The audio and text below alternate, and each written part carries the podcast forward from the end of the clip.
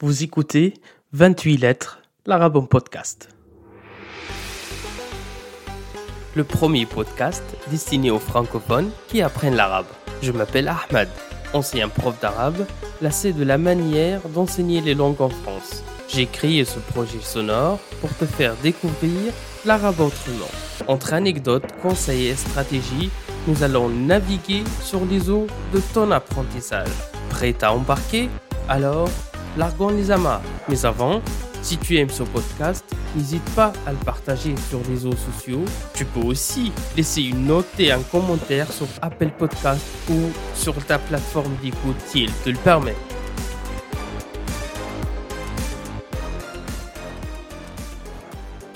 Ahlan wa sahlan dans ce 14e épisode de 28 lettres, l'arabe en podcast. La semaine dernière, nous avons parlé de quelques écarts socioculturels entre monde arabe et Occident. Ces différences étaient illustrées par les gestes et formules de politesse dont nous avons parlé et évoqué l'existence mercredi dernier. Aujourd'hui, on va faire un tour dans quelques pays arabes pour évoquer certains termes et expressions dont le sens diffère d'un dialecte à l'autre. Dans cet épisode, et comme chaque mercredi, on fera un nouveau voyage dans cette région peu connue finalement, une nouvelle aventure, un nouveau départ, et on prendra un aller-retour ou un billet simple pour certains. Comme disait ma chanteuse préférée, Lara Fabian,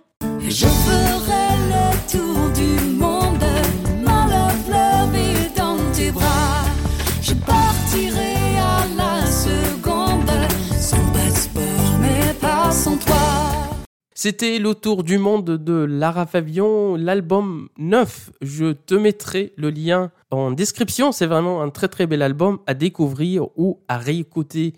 Aujourd'hui, on va raconter l'histoire de Ayman, de Haïdar, de Adel et de Nahla.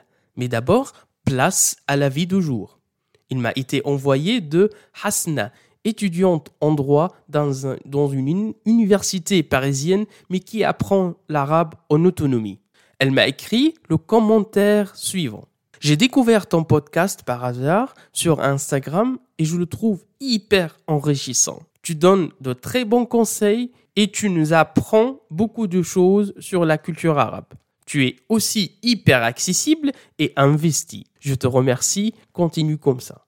Fin de commentaire.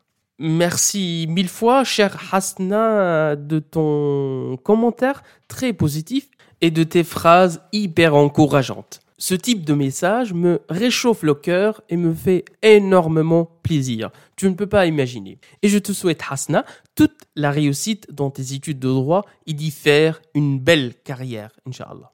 Le sujet d'aujourd'hui se base sur la différence entre deux notions en linguistique qui est la première, l'homonyme. Ce sont des mots de prononciation identique mais de sens différents.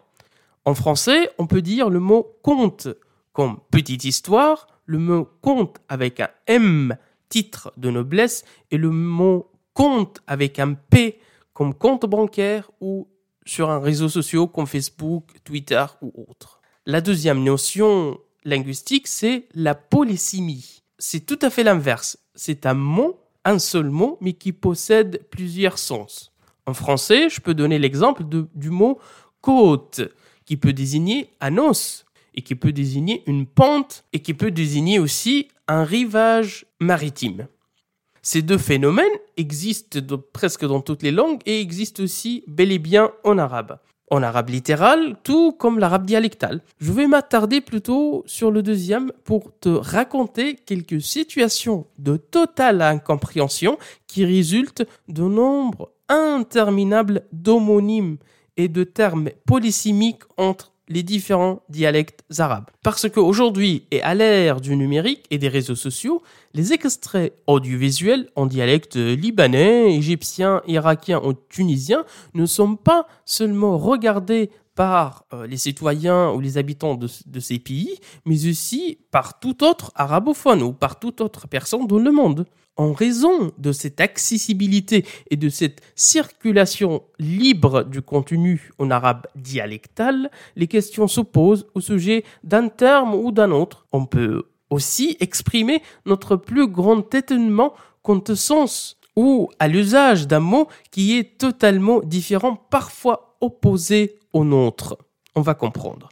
Voici quelques situations drôles récoltées sur les réseaux sociaux qui ont toutes comme point de départ les écarts entre deux dialectes arabes. On va commencer par Amin, soudanais, grandi en Arabie saoudite.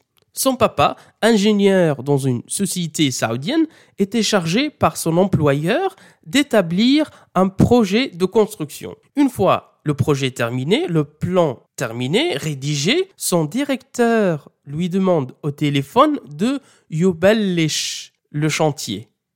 Le papa est entré dans une colère noire, a pris sa voiture, a parcouru 180 kilomètres pour se rendre au siège de la société afin d'avoir une explication et de contester cette décision. Tu ne comprends rien. Moi non plus. Parce que le mot ou le verbe yubellish en soudanais, c'est-à-dire abandonner, laisser tomber. À l'arrivée, son directeur syrien lui explique que le verbe yibellish en syro-libanais signifie tout simplement commencer, mettre en place, démarrer. Donc, il lui a seulement ou simplement demandé au téléphone de lancer le chantier de construction suite à sa préparation de projet. On va passer à Haïdar, irakien, qui est toujours vexé d'être qualifié par ses amis libanais de Mahdoum. Parce que cet adjectif signifie en son dialecte celui qui est déprimé, triste ou de mauvaise humeur. Alors que le même adjectif, mahdoum, désigne en syro-libanais tout l'inverse, à savoir quelqu'un de sympathique, de souriant, un bon vivant, quoi. Comme moi, par exemple. Ari, un autre Soudanais, s'étonne d'entendre les Égyptiens évoquent et parlent très gaiement du mot koucha, qui signifie en soudanais la déchetterie, mais son étonnement va se dissiper quand il apprend que koucha désigne en égyptien le trône et coin des mariés lors d'une fête de mariage. On reste en Égypte pour évoquer la perplexité de Adel installé au Liban lorsque son garagiste lui a conseillé de changer de doleb de sa voiture. Le mot doleb signifie placard en égyptien. Il a rien compris Adel. Tandis que les Libanais l'utilisent pour parler de pneus. Voilà, on comprend mieux.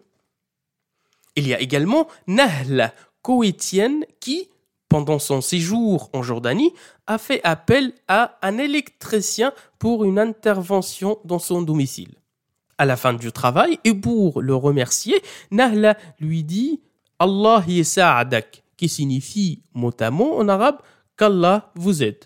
Le type a tout de suite exprimé son mécontentement en précisant à Nahla que cette formule se renvoie en Jordanie au manque de compétences et de professionnalisme de la personne en face. Parce qu'il demande de l'aide à Allah, parce qu'il n'est pas capable de faire ou d'achever le travail par lui-même ou par ses propres compétences. Avant d'essayer d'expliquer ces écarts frappants entre les sens du même mot dans deux pays arabes, je vais poursuivre un petit peu encore avec d'autres exemples que j'ai relevés moi-même. L'adjectif nansih en syro-libanais, le syro-libanais couvre quatre pays, le Liban, la Syrie, la Palestine, la Jordanie. Donc chez eux, l'adjectif nansih qualifie une personne corpulente, à la limite de l'obésité. Le même adjectif désigne en Égypte une personne débrouillarde et intelligente. Et dans d'autres pays, cet adjectif même s'emploie dans son sens premier, identique à celui de l'arabe littéral, à savoir bon conseiller. C'est celui qui propose ou qui donne un nasiha, le conseil ou le bon conseil. Si un invité du pays du Golfe demande à son hôte égyptien de lui apporter le aish, l'invité sera peut-être surpris d'avoir le pain alors qu'il a réclamé plutôt le riz. Cet exemple est à la fois très flagrant et significatif du phénomène, car le mot aish provient de al-aish, la vie en français. Et chacun des dialectes égyptiens ou du Golfe a désigné un aliment différent comme aish, c'est-à-dire celui qui représente le strict minimum pour se nourrir et continuer à vivre. Une autre hypothèse est toujours possible, il s'agit de l'aliment pour chaque peuple ou pour chaque dialecte auquel on est très attaché et sans lequel on ne peut pas vivre. Effectivement, si tu as côtoyé des Égyptiens, tu remarques et tu remarqueras qu'ils consomment de quantités extrêmement importantes de pain et de galettes à chaque repas. Même remarque ou même chose chez les habitants du Golfe arabe où le riz est omniprésent à chaque repas. Il est présenté sous plusieurs formes avec plusieurs saveurs et couleurs possibles imaginaires. On poursuit avec le verbe à l'impératif kopbo. Kopbo qui signifie au golfe laisse-le, abandonne le truc, alors que le même verbe veut dire jette-le à la poubelle en syro-libanais. Un autre mot qui m'a personnellement surpris, qui est le mot mashi. Il est tout à fait compris et employé dans la majorité de pays arabes pour exprimer son autorisation ou son accord. Mashi. En fait, c'est le strict équivalent de ça marche en français. Or, au Yémen, ils ont décidé autrement et l'emploient pour noter son désaccord. Les Yéménites voient comme l'association de la préposition de négation main suivi du mot shay, chose. Donc on obtient le résultat du sens euh, dans rien ou néant. Non, je ne suis pas d'accord. Non, non, non. Restent deux expressions qu'on entend assez souvent et qui sont l'origine de nombreux amalgames et quiproquos. La première, c'est ya'tik al-afia, aussi très fréquemment utilisée dans de nombreux pays arabes. Elle signifie mot à mot qu'Allah vous accorde et vous donne force et bonne santé. Jusqu'à là, il n'y a aucun problème.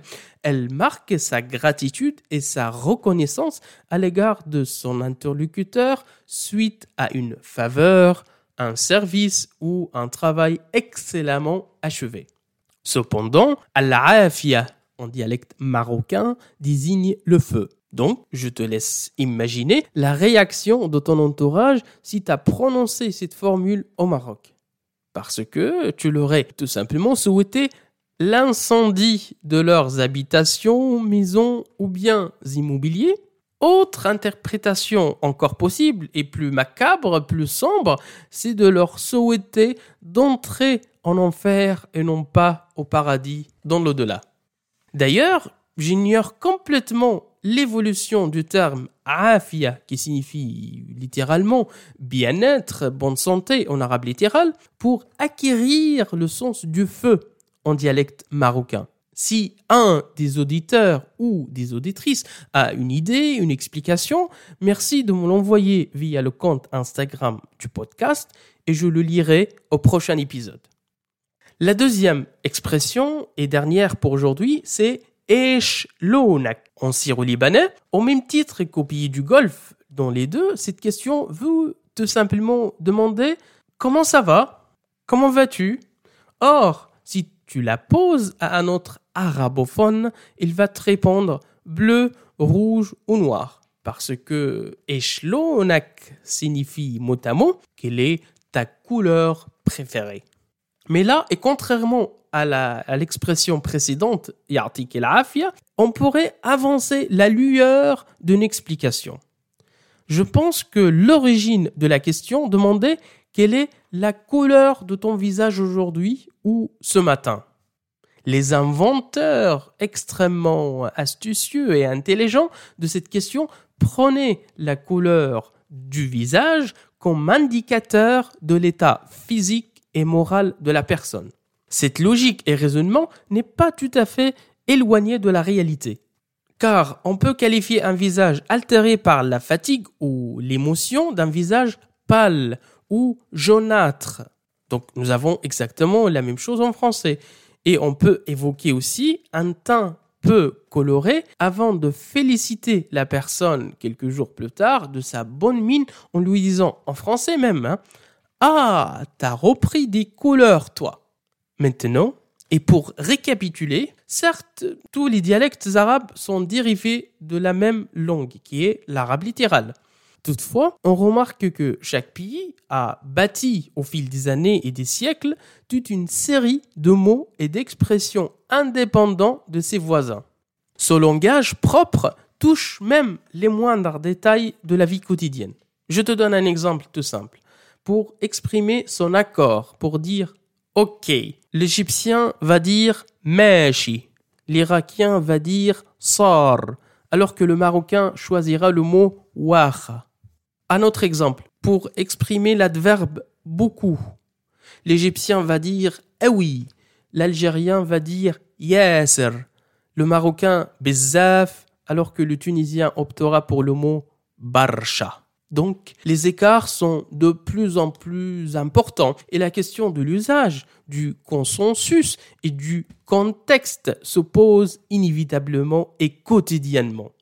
On peut très bien se demander quelles sont les origines de ce phénomène Pourquoi les dialectes arabes sont parfois très éloignés l'un de l'autre, y compris dans leur structure grammaticale, prononciation de certaines lettres et certains sons, ou signification de nombreux termes d'usage courant et quotidien.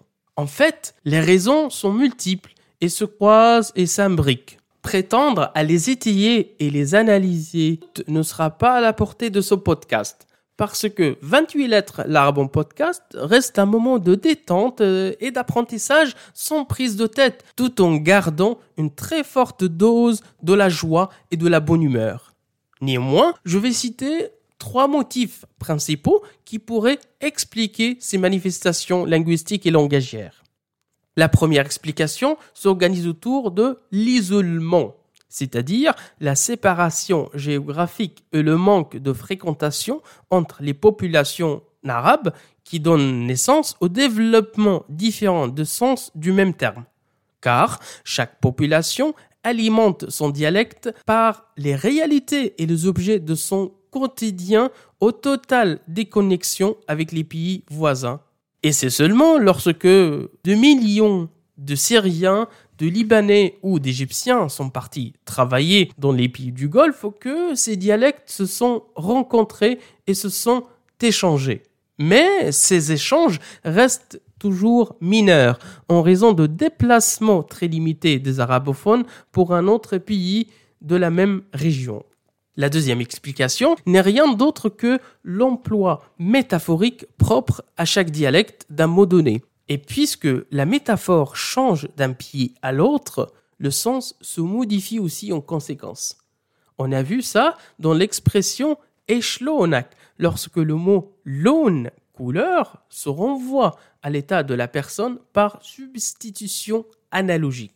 La métaphore est aussi valable pour exprimer l'usage tunisien du mot hout, baleine, dans le sens poisson de manière générale. Et si on t'invite en Tunisie à manger de azm, os, sache qu'il s'agit seulement des œufs. Parce que ce dialecte tunisien a procédé au remplacement du terme global, poisson dans le premier exemple, œufs pour le deuxième, par un autre qui n'est qu'une partie de l'ensemble. Je m'explique. Baleine ou hout pour dire tout poisson, toute catégorie confondue, os dont la constitution est majoritairement de protéines et de calcium, tout comme les œufs. Tu vois, c'est assez simple, le tour est joué. La troisième et dernière explication de ce phénomène est celle des conquêtes et d'immigration. Lorsqu'une population arabe s'installe de force ou à l'amiable dans une autre zone géographique, une tension se crée entre les dialectes de l'envahisseur et celui original de ce pays ou de cette région. Chacun voulait imposer son vocabulaire, sa manière de parler, son registre langagier, bref, sa vision du monde. Ce phénomène est à observer à grande échelle au Maghreb, qui s'étend de l'est de la Libye jusqu'au côte ouest de la Mauritanie.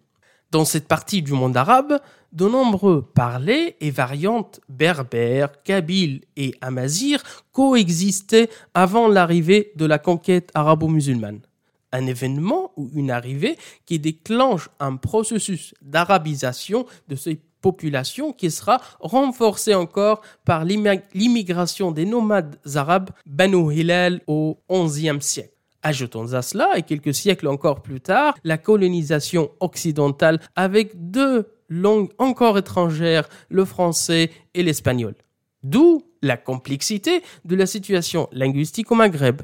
Bref, d'une part, le berbère et l'arabe dialectal sont les parlers de l'expression populaire de tous les jours. D'autre part, l'arabe littéral et le français se côtoient dans l'espace académique. Tu vas peut-être te poser la question, cette polysémie entre les dialectes arabes n'est-elle pas un signe de faiblesse de l'arabe? Car cette multitude de sens s'apprête inévitablement à la confusion. Tu aurais eu euh, certainement raison si l'on évoquerait une science dure ou un domaine rationnel et cartésien. Mais la langue, toute langue, est un être vivant. Elle bouge, elle évolue, elle grandit, elle peut également disparaître complètement.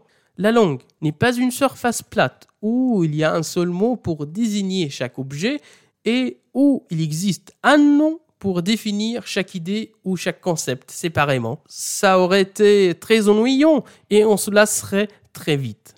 Au contraire, je trouve que ce changement de sens entre les différents dialectes arabes est un signe pas seulement de richesse, mais aussi de flexibilité, d'inspiration poétique et d'amplitude sémantique de l'arabe. En tout cas, cet usage multiple du même terme dans des contextes divers et variés n'est jamais une marque de pauvreté ou de stagnation. Et pour finir, on rappelle que le même phénomène existe en français parce que au sud-ouest de la France, ils disent chocolatine et non pas pain au chocolat. Non, c'est interdit. Mais aussi poche pour désigner un sac en plastique. Alors que en Picardie, tout au nord, ils appellent la serpillère une wassingue, un bilout pour un mec ou un garçon et une caboche pour dire tête. Voilà, voilà, un tour de France en 30 secondes. J'espère que ce bref voyage au pays des dialectes arabes t'a intéressé aujourd'hui. Ça nous a pris beaucoup moins de 80 jours, durée installée anciennement par l'inépuisable, le grand dieu Jules Verne. La semaine prochaine, on voyagera également, mais dans le futur. Le futur ou l'avenir de l'enseignement de l'arabe à l'ère du numérique. Parce que, et depuis un an et demi, beaucoup parmi vous ont vu leur cours et formation linguistique basculer sur Zoom ou par Skype. D'autres suivaient déjà leurs cours à distance via les plateformes numériques qui proposent des cours d'arabe sur Internet. Et si tu nous rejoins pour la première fois, sache que c'est le moment de la fin. Pourquoi? Parce que je vais baisser ma voix avant de crier l'ultime phrase de l'épisode qui est la suivante. Rendez-vous mercredi prochain pour en discuter davantage. D'ici là, je te souhaite une excellente matinée, après-midi ou soirée selon ton moment d'écoute. Salut Merci de ne pas avoir quitté le navire en pleine mer. J'espère que tu es maintenant arrivé à bon port. Si cet épisode t'a plu, n'hésite pas à venir en discuter sur mon compte Instagram 28.lettres ou sur la page Facebook du podcast, t'as le lien en description. Si tu veux me soutenir gratuitement, une note et un commentaire sur Apple Podcast, ça ne te prend qu'une minute et ça m'aide énormément. À très vite sur Instagram, sinon à mercredi prochain.